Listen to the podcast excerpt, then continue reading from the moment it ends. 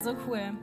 Die Predigt zusammen vorzubereiten war für uns, genau, hat mega viel Spaß gemacht, aber es war auch sehr herausfordernd. Zum einen durften wir sie ähm, zusammen vorbereiten und dann ähm, hat uns unsere aktuelle Wohnsituation auch etwas herausgefordert. Wir leben quasi gerade in und um eine Baustelle. Also im Haus ist eine Baustelle, außerhalb des Hauses ist eine Baustelle. Diese Woche haben wir neue Fenster bekommen. Aber gleichzeitig merken wir auch, dass die Wohnung für uns und unsere kleine Tochter eigentlich langsam zu klein wird. Das heißt, wir sind wie gefühlt halb Berlin mal wieder auf Wohnungssuche. Und ich glaube, in der Wohnungssuche gibt es ja immer so verschiedene Phasen. Es gibt so diese Phase der totalen Frustration, wo man schon überlegt, direkt wieder aufzugeben oder bei den Eltern wieder einzuziehen. Und dann gibt es so die Phase der Kompromisse. Da denkt man, okay, der Stadtteil ist vielleicht doch noch okay oder vielleicht wird es doch ein Zimmer weniger, vielleicht muss ich doch ein bisschen mehr Geld investieren. Genau, diese Phase der Kompromisse. Aber wir sind gerade in der Phase ganz am Anfang, in der Phase, wo man total unrealistisch träumen darf.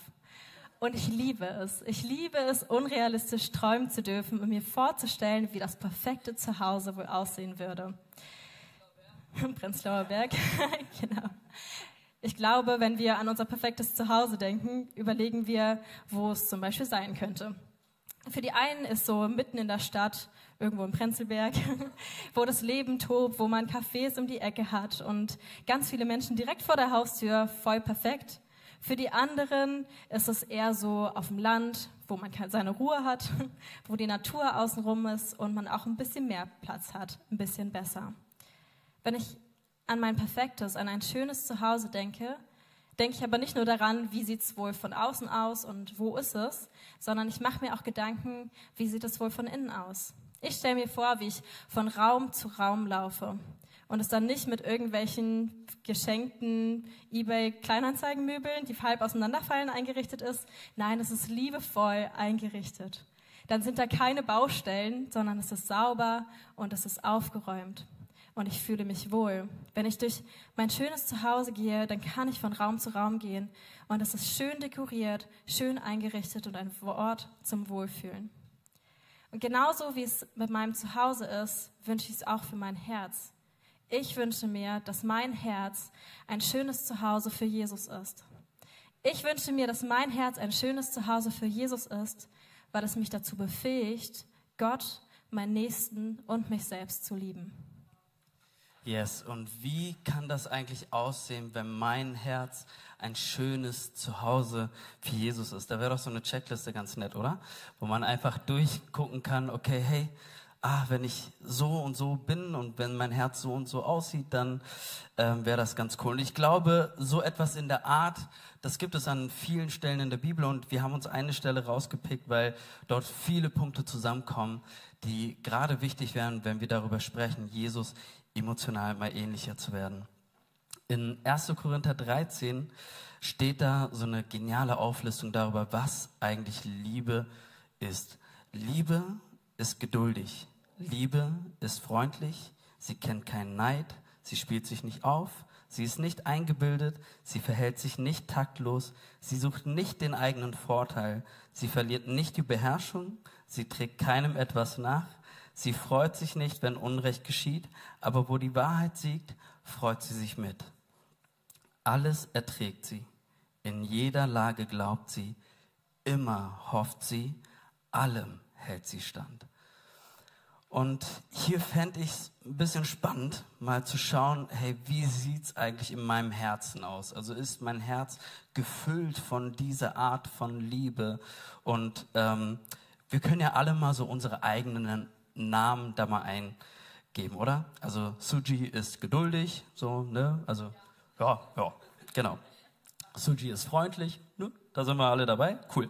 Genau. Er kennt keinen Neid, er spielt sich nicht auf, er ist nicht eingebildet, er verhält sich nicht taktlos, er sucht nicht den eigenen Vorteil, er verliert nicht die Beherrschung, er trägt keinem etwas nach, er freut sich nicht, wenn Unrecht geschieht und so weiter und so fort. Ne? Also ihr, ihr seht das. Also wenn man so seinen eigenen Namen da eingeben würde, dann sieht man vielleicht Sachen, wo man sagt, ja, da bin ich gut dabei. Ich bin, ich bin ja ein ganz geduldiger Typ.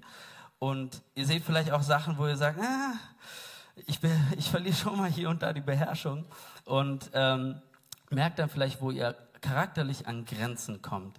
Und wir haben uns überlegt, hey, welche Person so in der Bibel können wir uns denn da so als Vorbilder nehmen und einfach mal schauen, wer, wer erfüllt denn eigentlich diesen Katalog hier. Und wir haben dann ganz schnell festgestellt, hey, eigentlich kannst du hier nur einen Namen eingeben, wo das alles zu 100 Prozent zu jeder Zeit zutrifft. Und das ist Jesus.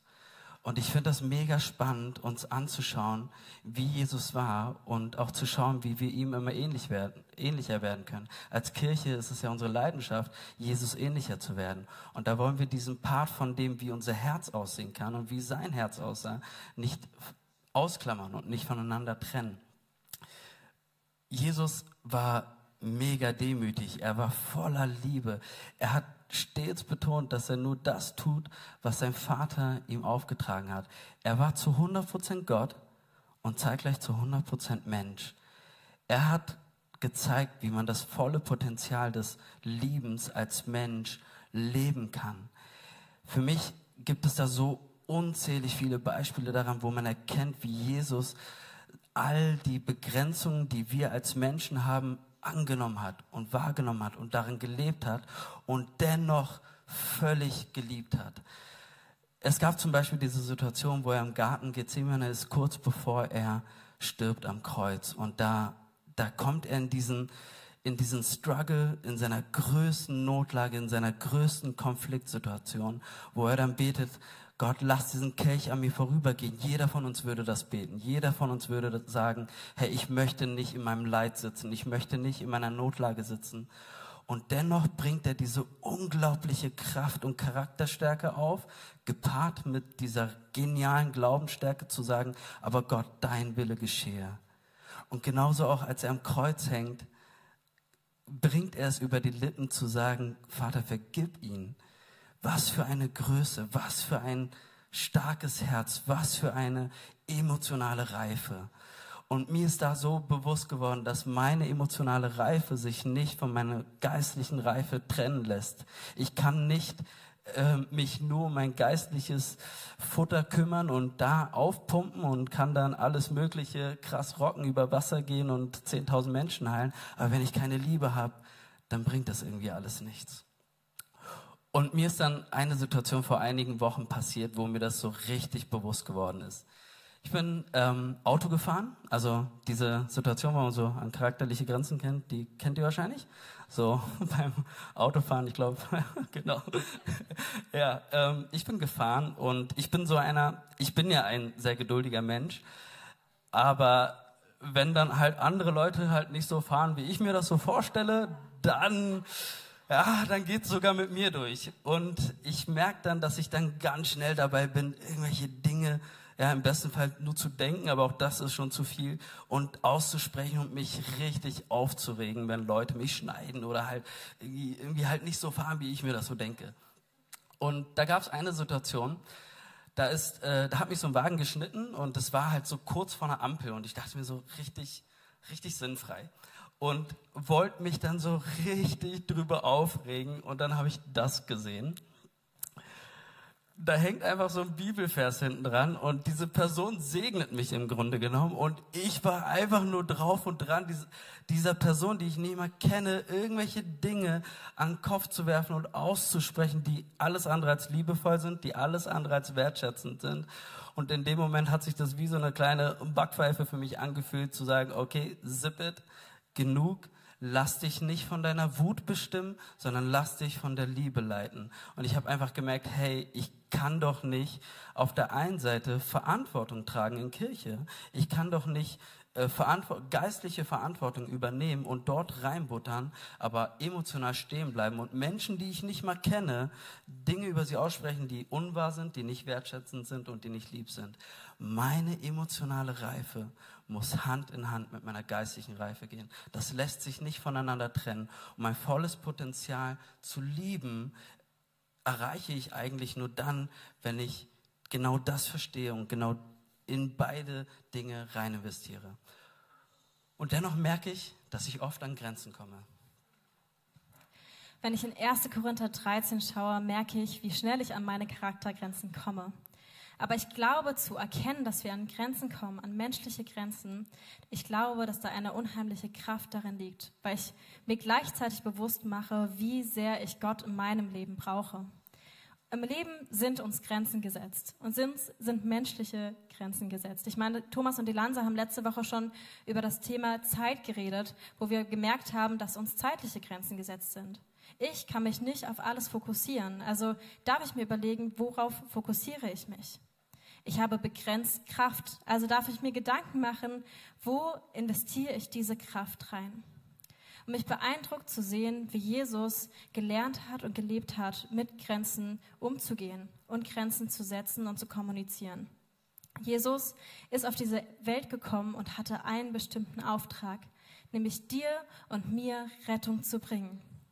Und um diesen Auftrag zu erfüllen, musste er Grenzen setzen. Jesus hat auf, in seinem Leben auf der Erde hier nicht jeden Kranken auf der Welt geheilt. Er hat nicht jeden Besessenen befreit. Jesus hat nicht alle politischen Umstände auf der ganzen Welt komplett verändert. Jesus hatte einen kleinen Kreis von zwölf Menschen, die er am nächsten an sich herangelassen hat und in sie rein investiert hat. Und trotzdem hat er es geschafft, diese Grenzen nicht als eine Beschränkung zu sehen, sondern als eine Freiheit.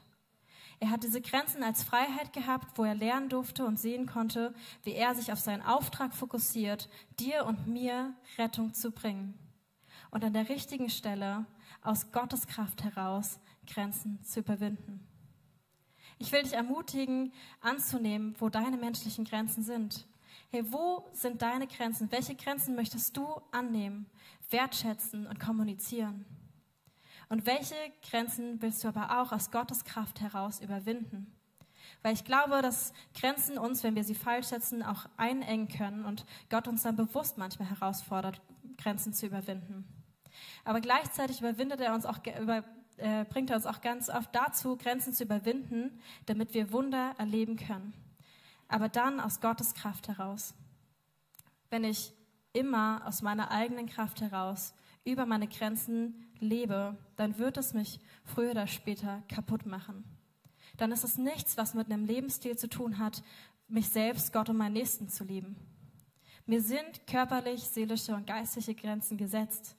Und ich darf diese Grenzen annehmen. Wenn ich sie überwinde, wenn ich sie ständig überschreite, macht mich das kaputt. Und ich glaube, deswegen ist es so, so wichtig, dass wir ein Lebensstil leben, wo wir regelmäßig Zeiten einbauen, wo unser Herz zur Ruhe kommen darf. Wo wir uns Zeiten einbauen, wo der Sturm mit mir zur Ruhe kommen darf. Wo ich, mein innerer Frieden wiederhergestellt wird. Wo ich bei Jesus ausruhen darf. Und ich merke, wie sehr mir diese Zeiten helfen, dass mein innerer Frieden wiederhergestellt wird, dass meine Liebe für meine Mitmenschen, für Gott und mich selbst wiederhergestellt wird und es mich stark macht, dass wenn um mich herum ein Sturm tobt, in mir drin eine tiefe Frieden und Ruhe ist. Yes, und Gott hat uns ein mega geniales Tool an die Hand gegeben, um auch das zu kultivieren, wie wir Frieden und Ruhe bei ihm finden können. Und das ist der Sabbat. Der Sabbat ist eigentlich so ein Tag, den wir uns komplett freiräumen können. Und Thomas hat das letzte Woche so genial auf den Punkt gebracht. Er hat gesagt, das ist ein Tag, an dem du lernen kannst oder auch zeigen kannst, ob du bereit bist, Gott zu vertrauen, dass die Welt sich auch einen Tag ohne dich weiterdreht. Dass die Welt auch einen Tag ohne dich mal klarkommt. Und ich möchte dich einfach ermutigen, diesen Sabbat für dich freizuräumen, diese 24 Stunden, diesen einen Tag, dir freizuräumen und einfach mal alles beiseite zu schieben. Das bedeutet jetzt aber nicht, dass du jetzt irgendwie ja, diesen Tag jetzt freiräumst und komplett faul bist und dann einfach gar nichts machst oder den ganzen Tag jetzt irgendwie fünf Staffeln von irgendwas durchsuchtest auf Netflix, sondern dass du dein Herz füllst, dass du dein Herz formen lässt, dass du erkennst, was Gott eigentlich dir sagen möchte, dass du diesen Tag dazu nutzt, um zu kultivieren, was du jeden Tag erleben kannst, in deiner Beziehung zum Gott Ruhe und Frieden zu finden. Du bist vielleicht so ein Typ, so ähnlich wie ich gestrickt, so, ja, schön rein in die To-Dos und immer schön ackern und immer schön machen.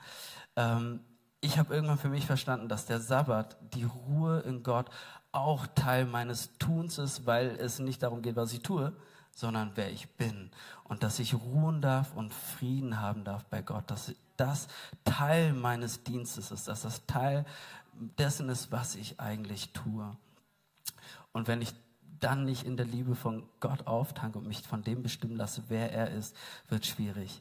Und es ist so wichtig, dass du während des Sabbats dich von Gottes Stimme füllen lässt und eben nicht durch irgendwelche anderen Kanäle. Ähm, ich will nicht sagen, dass du nie wieder Fernsehen oder Insta oder TikTok oder sonst was gucken sollst, aber es gibt so viele Stimmen, die Einfluss auf dich nehmen möchten.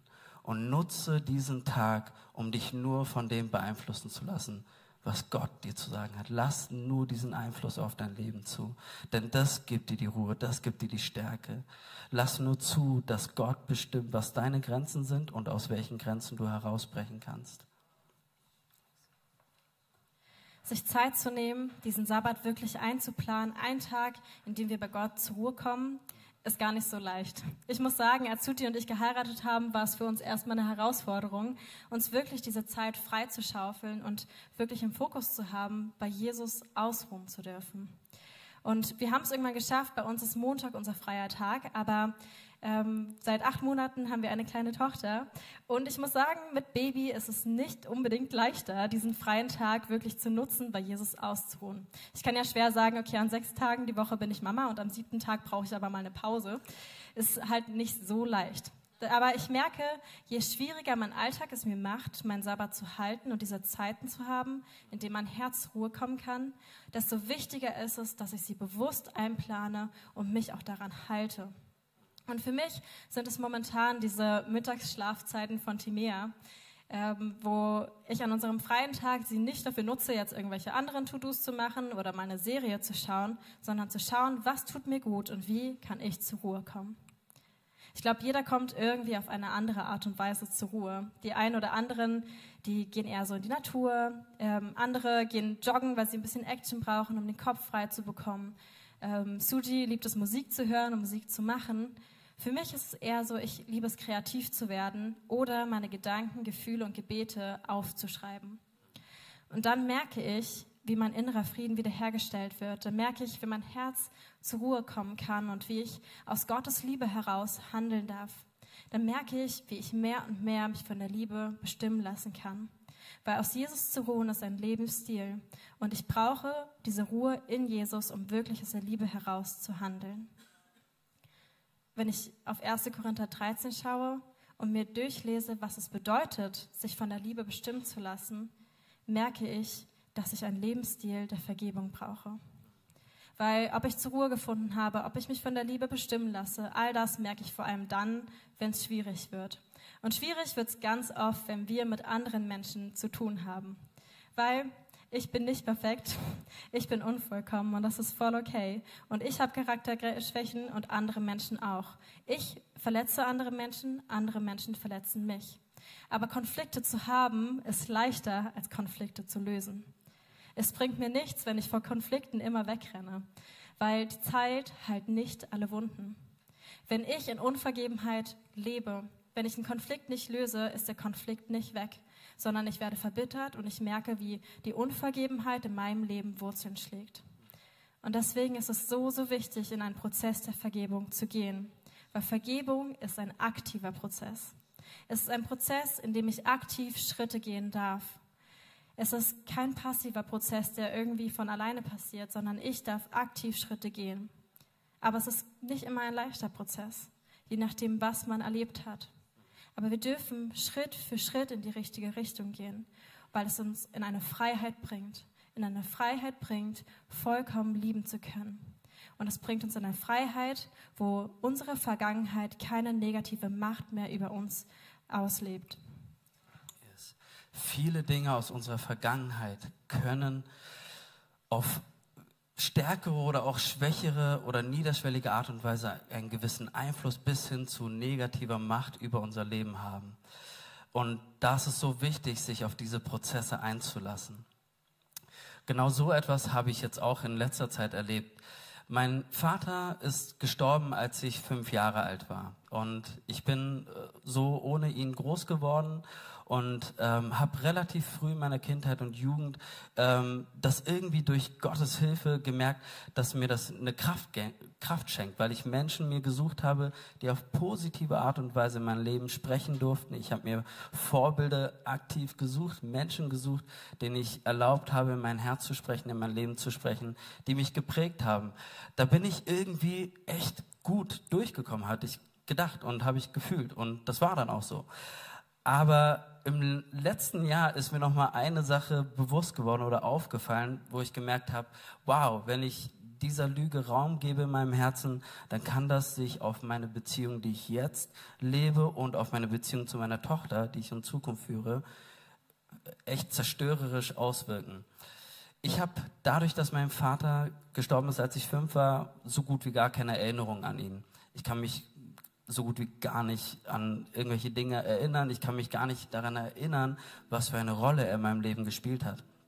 Und deswegen habe ich immer, wenn ich darüber gesprochen habe, gesagt, naja, ähm, mein Vater ist gestorben, als ich fünf war und ich hatte nichts mit ihm zu tun oder er kannte mich ja nicht, weil ich kannte ihn ja nicht. Und jetzt, wo ich selbst Vater geworden bin, habe ich gemerkt, boah, was für eine krasse Lüge. Ich meine, vielleicht ist es für einige von euch so ein No-Brainer, weil er war ja fünf Jahre meines Lebens da. Und ich habe dann gemerkt, krass, was für eine Lüge, weil ich so ein unglaubliches Vertrauen im Menschen aufbauen kann. Ich, mir fällt es sehr leicht, vertrauensvolle Beziehungen zu leben. Ich habe ein unverrückbares Vertrauen darin, wer Gott ist und wie gut er ist und dass es ihn gibt. Und ich merke, das ist einfach dieses Urvertrauen, was mein Vater in meinem Leben geprägt hat, in den ersten Jahren meines Lebens. Und hätte ich diese Lüge zugelassen, dass ja ein Vater in den ersten Jahren des, eines Kindes keine Rolle spielt, dann weiß ich nicht, wie sich das auf meine Beziehung zu meiner Tochter ausgewirkt hat. Aber ich bin froh, dass ich diesen Prozess gegangen bin, noch einmal zu erkennen, wie wichtig die Rolle von uns Eltern in den ersten Jahren unseres Kindes ist. Und so bin ich diesen Prozess gegangen, um einfach für mich zu erkennen, was ist mir wichtig, was ist mir wichtig für meine Tochter, aber auch was war eigentlich mit mir und was ist eigentlich mit meinem Herzen und was für Lügen habe ich aus meiner Vergangenheit irgendwie so mitgeschleppt und habe das nicht mehr mitbekommen für über 25 Jahre. Und deswegen möchte ich dich ermutigen, diesen Blick in deine Vergangenheit zu wagen. Es kann schmerzvoll sein, da sind vielleicht Dinge, wo nicht jeder von uns irgendwie super duper behütet durchs Leben gekommen ist. Du wirst vielleicht auf Dinge stoßen, die unbequem sind, die hart sind, die nicht einfach sind, die schmerzvoll sind. Aber ich möchte dich ermutigen, dich auf diesen Prozess einzulassen dich auf diesen Prozess einzulassen, nicht nur darüber nachzudenken, sondern such die Menschen, mit denen du darüber sprechen kannst. Mir hat es so geholfen, im letzten Jahr mit Becky darüber zu sprechen. Hey, was wollen wir für Eltern sein und wie sind wir eigentlich geprägt und so weiter und so fort. Und dann ploppen Dinge auf, dann ploppen alle möglichen Dinge auf, wenn man sich in, in Prozesse begibt. Und das ist gut. Es ist hart, aber es ist gut. Und geh diese Dinge an und mach es auf gar keinen Fall allein. Such die Menschen, Such dir vielleicht auch einen Seelsorger, Therapeuten und such dir eine Group, wo du einfach das, die Möglichkeit hast, über Dinge zu sprechen. Und geh ins Gespräch, sprich die Dinge aus. Denn es liegt an dir, die Macht der Vergangenheit zu brechen und eine neue Freiheit zu erleben. Ich wünsche mir, dass mein Herz ein schönes Zuhause für Jesus ist, weil es mich dazu befähigt, Gott, meinen Nächsten und mich selbst zu lieben. Aber wenn ich in mein Herz hineinschaue, weiß ich, dass es ganz oft noch ziemlich anders aussieht. Ich weiß, dass hier und da doch noch Räume mit Baustellen sind. Ich weiß, dass hier und da doch noch Chaos ist und es noch nicht alles so schön aufgeräumt ist. Aber wie schön ist es, dass Gott mit uns zusammen durch die Baustellen unseres Lebens geht. Dass er sie mit uns zusammen angeht und das mit einer unheimlichen Liebe und einer unheimlichen Geduld. Und mich ermutigt das zu wissen, wie es nach der Baustelle aussieht, dass es mich dazu befähigt, vollkommen lieben zu können. Und trotzdem gibt es immer wieder Situationen, wo wir vielleicht nicht wissen, wo wir starten sollen. Es gibt Situationen, wo wir nicht menschlich gesehen keinen Ausweg sehen. Und wenn du dich in so einer Situation befindest, will ich dich ermutigen, es wie Paulus und Silas im Gefängnis zu machen. Sie waren eingesperrt in der hintersten Zelle. Sie waren angekettet. Und menschlich gesehen gab es für sie keinen Ausweg. Und sie haben sich entschlossen, Gott zu anbeten. In Apostelgeschichte 16 lesen wir, gegen Mitternacht beteten Paulus und Silas. Sie priesen Gott mit Lobliedern und die Mitgefangenen hörten ihnen zu. Plötzlich bebte die Erde so heftig, dass das Gebäude bis in seine Grundmauern erschüttert wurde. Im selben Augenblick sprangen sämtliche Türen auf und die Ketten aller Gefangener fielen zu Boden. Warte nicht darauf, bis deine Ketten von alleine fallen. Warte nicht darauf, bis deine Baustellen in deinem Leben von alleine weggehen, sondern fang an, in deiner Situation, in deiner Unvergebenheit, in deiner Unfreiheit, in den Baustellen deines Lebens Gott zu anbeten. Fang an, ihm die Ehre zu geben und deine Seele in seine Gegenwart hineinzusingen. So schön, dass du dich von zu Hause oder unterwegs dazugeschaltet hast, um eine unserer Predigten zu hören. Wir haben dafür gebetet, dass dein Glaube gestärkt wird, dass du neue Hoffnung bekommst und dass deine Liebe erneuert wird. Und wenn das passiert ist durch diese Predigt, dann abonnier doch den Kanal, teile ihn mit deinen Freunden und werde Teil dieser Kirche. Und wenn du sagst, darüber hinaus möchte ich diese Kirche gerne im Gebet und finanziell unterstützen, dann teilst du mit uns einen Traum. Und wir haben einen Traum, dass diese Botschaft von Gottes Liebe und von dem Glauben an ihn nicht nur hier in Berlin bleibt, sondern über die Grenzen der Stadt, über die Grenzen des Landes weit hinausgeht. Dann machst du das mit deinen Gebeten, mit deiner Spende möglich. Vielen, vielen Dank, dass du Teil dieser Kirche bist und lass uns gemeinsam kooperieren, um das Reich Gottes hier in Deutschland zu bauen.